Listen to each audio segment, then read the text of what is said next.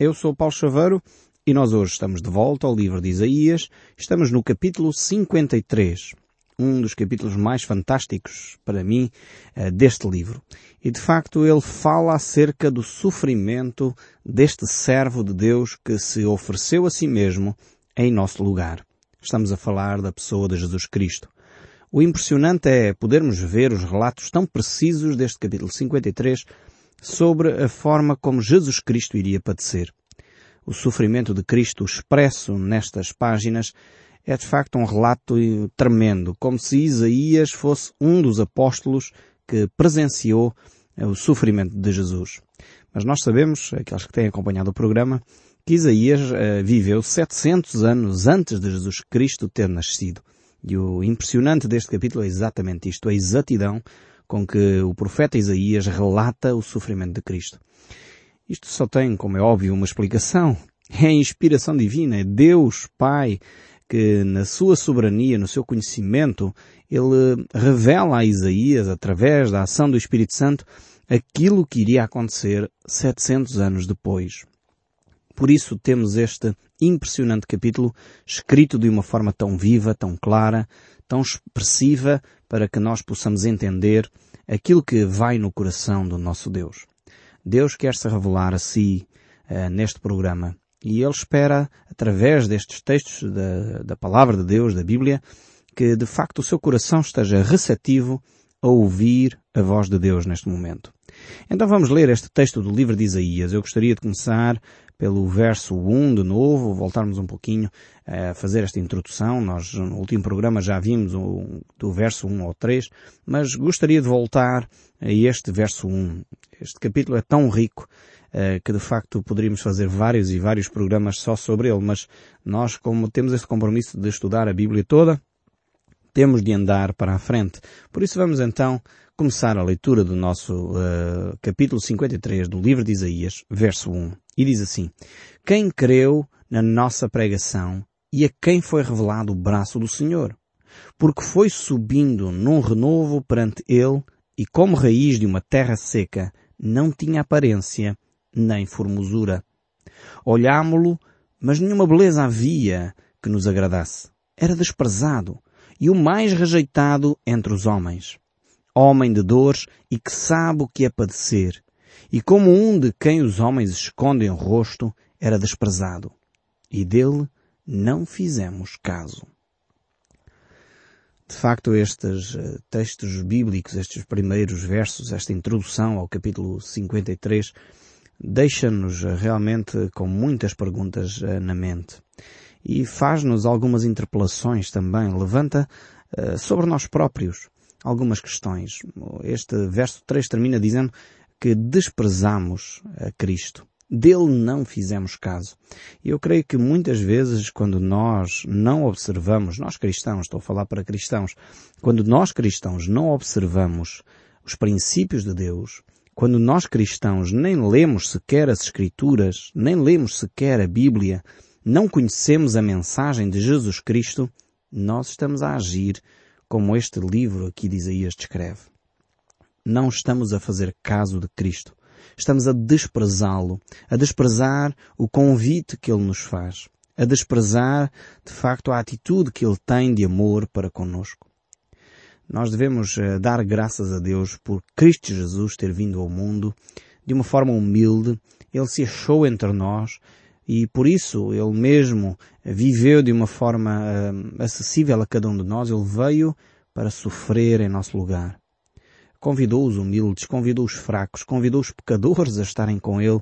E de facto, quando ainda estava Jesus na cruz com aqueles dois ladrões, um deles perguntou a Jesus, Senhor, lembra-te de mim quando entrares no teu reino. Realmente, eh, este ladrão, ele encontrava-se numa situação difícil, uma situação que não tinha nada para oferecer a Jesus Cristo. Mas mesmo assim Jesus o acolheu. Jesus olhou para ele e mostrou-lhe o seu amor e disse ainda hoje mesmo estarás comigo no paraíso. Uh, se Jesus Cristo não fosse quem ele afirmava ser, provavelmente neste momento da sua vida, neste momento em que ele vê todas as coisas a esmorecerem, está pendurado numa cruz, talvez aqui Jesus Cristo tivesse confessado que ele não era o Cristo, que ele não era o Filho de Deus, que ele não era Deus feito homem. Mas não, Jesus Cristo reafirmou a sua divindade, Jesus Cristo reafirmou o seu poder, a sua autoridade, e ele declara a este homem que está prestes para morrer que ele é o Deus que dá vida. E por isso mesmo ele dá-lhe a oportunidade de ainda hoje estar com ele no paraíso. De facto, Jesus Cristo é, é este Deus que nos acolhe, este Deus que se preocupa conosco. Mas é este Deus que se fez homem e habitou entre nós. E o apóstolo Paulo expressa isto de uma forma muito interessante na carta que ele escreve aos Filipenses, no capítulo 2, ele diz desta maneira, esta, eh, a encarnação de Jesus Cristo é descrita desta maneira pelo apóstolo Paulo. Tende em vós o mesmo sentimento que houve também em Cristo Jesus. Pois ele, subsistindo em forma de Deus, não julgou com usurpação o ser igual a Deus. Antes a si mesmo se esvaziou assumindo a forma de servo, tornando-se em semelhança de homens, reconhecido em figura humana, e a si mesmo se humilhou tornando-se obediente até à morte e morte de cruz. Pelo que Deus também lhe exaltou de sobremaneira e lhe deu um nome que está acima de todo o nome, para que ao nome de Jesus se dobre todo o joelho nos céus, na terra e debaixo da terra, e toda a língua confesse que Jesus Cristo é Senhor, para a glória de Deus Pai. Que descrição tremenda esta do apóstolo Paulo aqui sobre a humanidade de Cristo, sobre o facto deste Deus eterno se ter tornado homem. Ele era Deus e se tornou homem, se esvaziou, diz aqui o texto bíblico, dos seus atributos divinos. Limitou-se a si próprio por amor de si e de mim. Que grande amor este que Deus nos tem. E muitas vezes, como nós acabamos de ler os primeiros versos do, deste capítulo 53 de Isaías, muitas vezes nós desprezamos este amor. Nós não ligamos à mensagem de Cristo. Nós não vivemos como verdadeiros cristãos. E em vez de adorarmos a Cristo, como o apóstolo Paulo nos sugere e nos mostra aqui, que é o nome de Jesus Cristo, e só ao nome de Jesus Cristo se dobre todo o joelho, nos céus e na terra e debaixo da terra, infelizmente, nós assistimos no nosso país a milhares de pessoas que dobram os seus joelhos não a Jesus Cristo, mas a imagens criadas pelos homens. E isto é triste, ver pessoas que se dizem cristãos, muitos deles sinceros, muitos deles que desejam até agradar a Deus, mas a dobrar os seus joelhos, não a Deus, não a Cristo, mas a outros seres que são criaturas de Deus. Nós devemos seriamente como cristãos refletir o nosso comportamento. Nós como cristãos temos que repensar a nossa fé. Nós como cristãos temos que perceber qual é o centro do nosso cristianismo e deixar de viver um cristianismo das tradições, um cristianismo porque o meu pai e a minha avó eram cristãos, mas um cristianismo onde eu me comprometo com Cristo, onde eu conheço a Cristo, onde eu leio as Escrituras. Ainda há pouco tempo estava a falar com uma pessoa e ela revelava o seguinte, eu até gosto das atividades, eu até gosto de, de conhecer um pouco mais a Cristo, mas ler a Bíblia não. Mas como é que nós vamos conhecer a Cristo se não conhecemos aquilo que Cristo disse nas Escrituras? A Bíblia é o livro dos cristãos.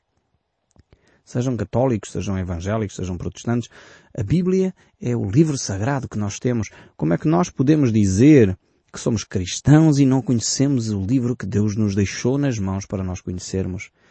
Parece quase, alguns cristãos, parece quase que estão a pegar num livro eh, desculpem uma expressão que é quase amaldiçoada. A Bíblia não tem mal nenhum ler. As pessoas às vezes assustam-se com a Bíblia. E nós temos lido aqui juntos a Bíblia, a Palavra de Deus. Eu não sei, caro ouvinte, se, se tem sentido isso, o medo de se aproximar das Escrituras.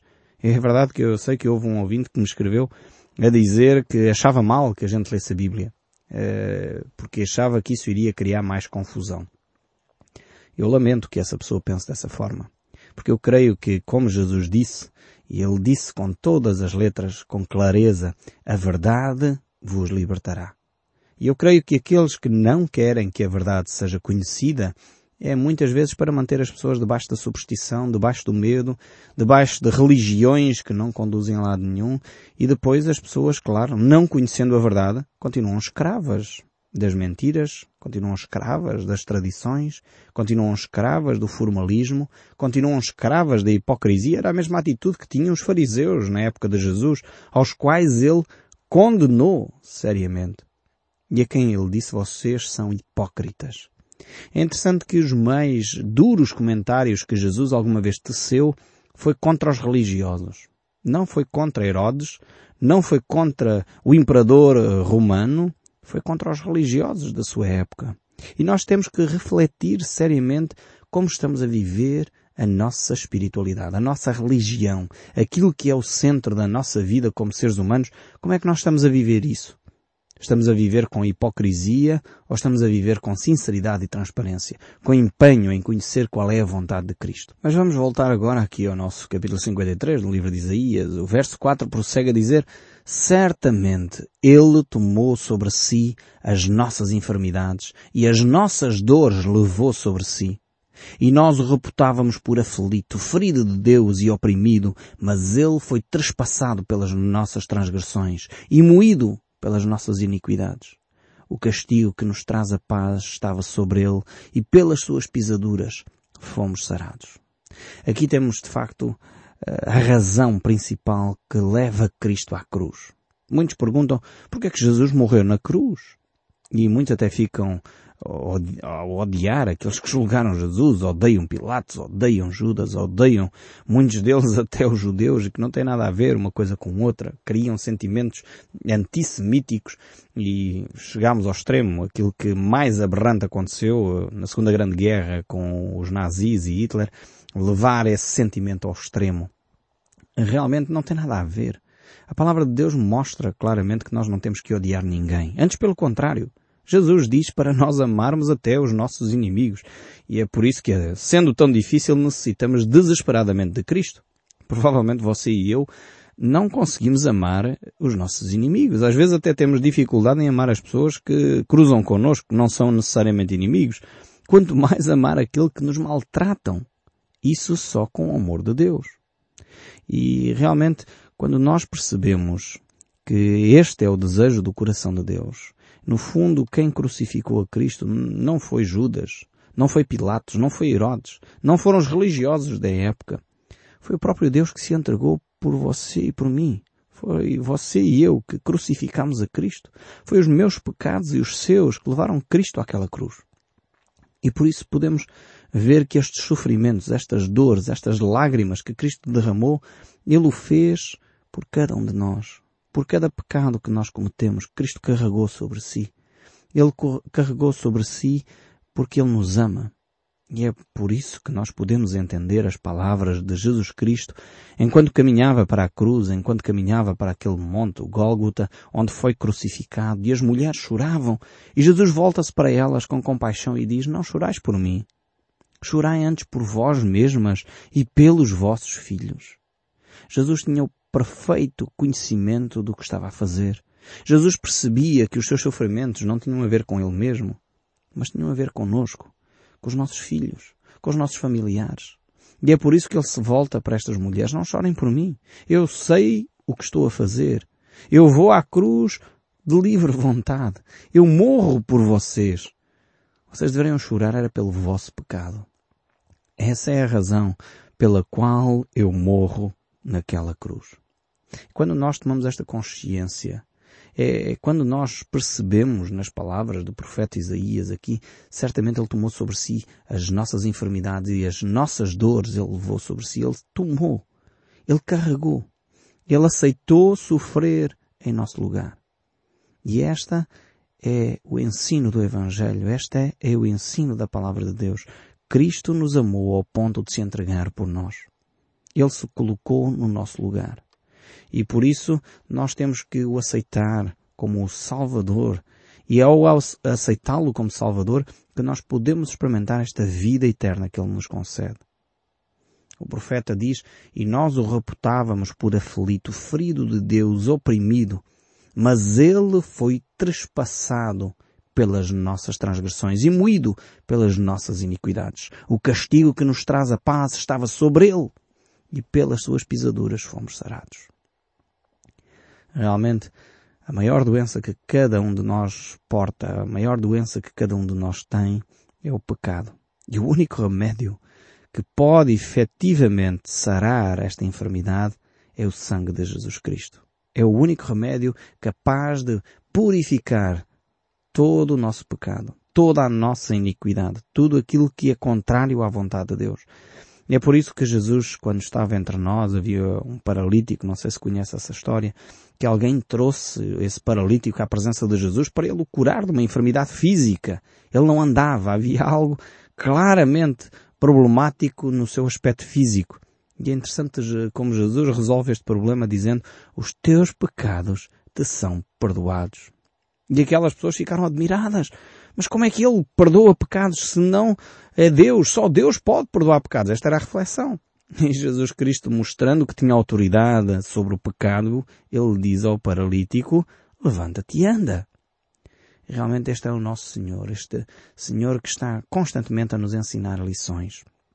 Porque de facto, como diz o apóstolo Paulo, o salário do pecado é a morte. Mas o dom gratuito de Deus é a vida eterna em Cristo Jesus, nosso Senhor. Nós só podemos realmente começar a viver, a desfrutar da vida quando sentimos no nosso coração o perdão de Deus. Quando nós pedimos perdão a Deus e quando deixamos que o perdão de Deus nos toque. Dessa forma realmente somos libertos, somos curados, somos hum, restaurados nas nossas emoções. É por isso que Jesus Cristo veio para nos perdoar, para nos purificar, para sarar as nossas enfermidades, para nos restaurar as nossas emoções. E é isso que Ele quer fazer. E é estranho num país como o nosso, onde milhares e milhares de pessoas se afirmam cristãos, milhares e milhares continuam deprimidos, angustiados, a viver sobrecarregados debaixo do jugo da religião, debaixo do jugo do pecado. Precisamos de um libertador e esse único libertador é Jesus Cristo. Foi Ele que tomou sobre si as nossas enfermidades e o castigo, como diz o texto bíblico, que nos traz a paz. Quantas e quantas pessoas, quantos e quantos milhares de pessoas vivem ansiosos, vivem sem paz interior. A paz não se compra, não está à venda nos hipermercados, não está à venda nos supermercados, porque senão as pessoas sairiam a comprar. A paz é uma oferta de Deus. A paz é esta oferta que Deus faz ao ser humano. E é pena que muitos de nós desprezamos esta oferta. Como diz o início deste capítulo 53. Não aceitamos, não ouvimos a pregação de Cristo. E por isso perdemos uma das maiores bênçãos, uma das maiores uh, coisas que Deus pode fazer por nós, que é colocar a paz de Deus no nosso coração. Se você deseja aceitar essa paz, faça agora mesmo numa oração aos céus, uma oração a Deus, em nome de Jesus Cristo, dizendo, Senhor, eu aceito esta paz, eu confesso o meu pecado, eu peço libertação em nome de Jesus Cristo, porque eu quero experimentar esta paz de Deus que excede o entendimento, que ela guarda o meu coração agora e para sempre. Faça essa oração simples, agora enquanto ouve o programa. Entregue a sua vida nas mãos de Jesus e veja a transformação que só Deus pode operar. O verso 6 prossegue a dizer, todos nós andávamos desgarrados como ovelhas, cada um desviava-se pelo seu caminho, mas o Senhor fez cair sobre ele a iniquidade de todos nós. Este foi o sofrimento real de Cristo Jesus. Nós tentamos relatar através de filmes, pinturas, uh, o sofrimento de Cristo. Talvez o maior filme mais bem trabalhado neste aspecto é o filme de Mel Gibson, A Paixão de Cristo. Sem dúvida um filme extremamente bem conseguido que revela com um realismo profundo o sofrimento de Cristo, o sofrimento físico. Agora este sofrimento que aqui as páginas do livro de Isaías nos descrevem, nós seres humanos não conseguimos medir, não conseguimos entender sequer todo o pecado colocado sobre os ombros de Jesus Cristo naquele madeiro. Nós não entendemos este amor, nós não compreendemos este sofrimento. Por mais filmes que nós tentemos realizar, por mais quadros que nós tentemos pintar, nunca entenderemos o sofrimento espiritual de Jesus no momento em que ele tomou sobre si todo o pecado da humanidade.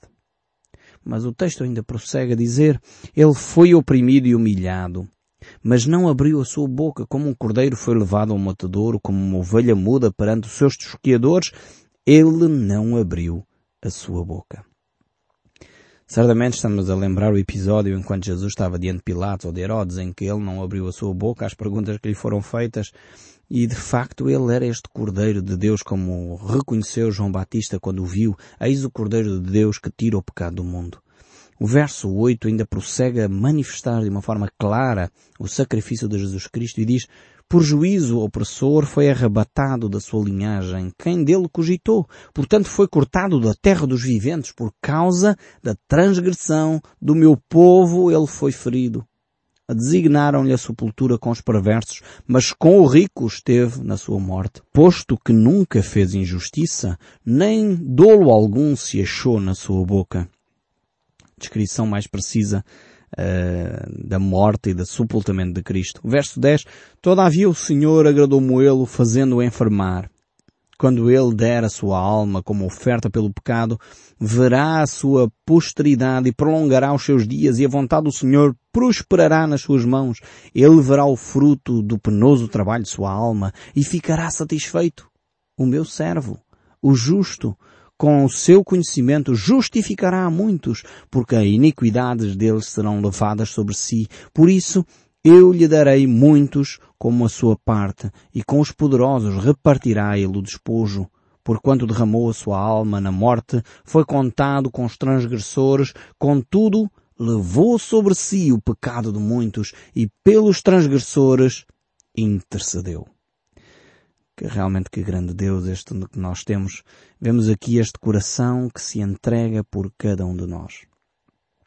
Nós assim chegamos agora ainda ao capítulo 54, onde encontramos aqui o futuro de Sião. Agora vamos entrar numa nova fase. Descrevemos o sofrimento de Cristo e agora temos uma nova atitude por causa desse sofrimento. Temos acesso com confiança ao lugar uh, celestial. E diz o verso 1 deste capítulo 54 de Isaías, canta alegremente ao estéril que não desta à luz, exulta com alegria, cantos e exulta tu que não tiveste dores de parto porque mais são os filhos da mulher solitária do que os filhos da casada, diz o Senhor. Eis aqui de facto um texto bíblico curioso, mas temos que entendê-lo no contexto uh, da sequência do capítulo 52, no capítulo 53, e aqui vemos esta promessa de Deus de alegria, uma alegria que tem uma razão de ser. A primeira é o perdão dos nossos pecados. E depois há uma promessa no verso 2 agora do capítulo 54. Alarga o espaço da tua tenda, estende-a o toldo da tua habitação, não o impeças. Alonga as tuas cordas e firma bem as tuas estacas. Que é a razão pela qual Deus vai trazer então este benefício que nós podemos desfrutar quando entregamos a nossa vida a Cristo. Eu espero sinceramente que o som deste livro continue a falar consigo, mesmo depois de desligar o seu rádio. Que Deus o abençoe ricamente. E não se esqueça, entregue a sua vida nas mãos de Deus. Deus o abençoe até ao próximo programa.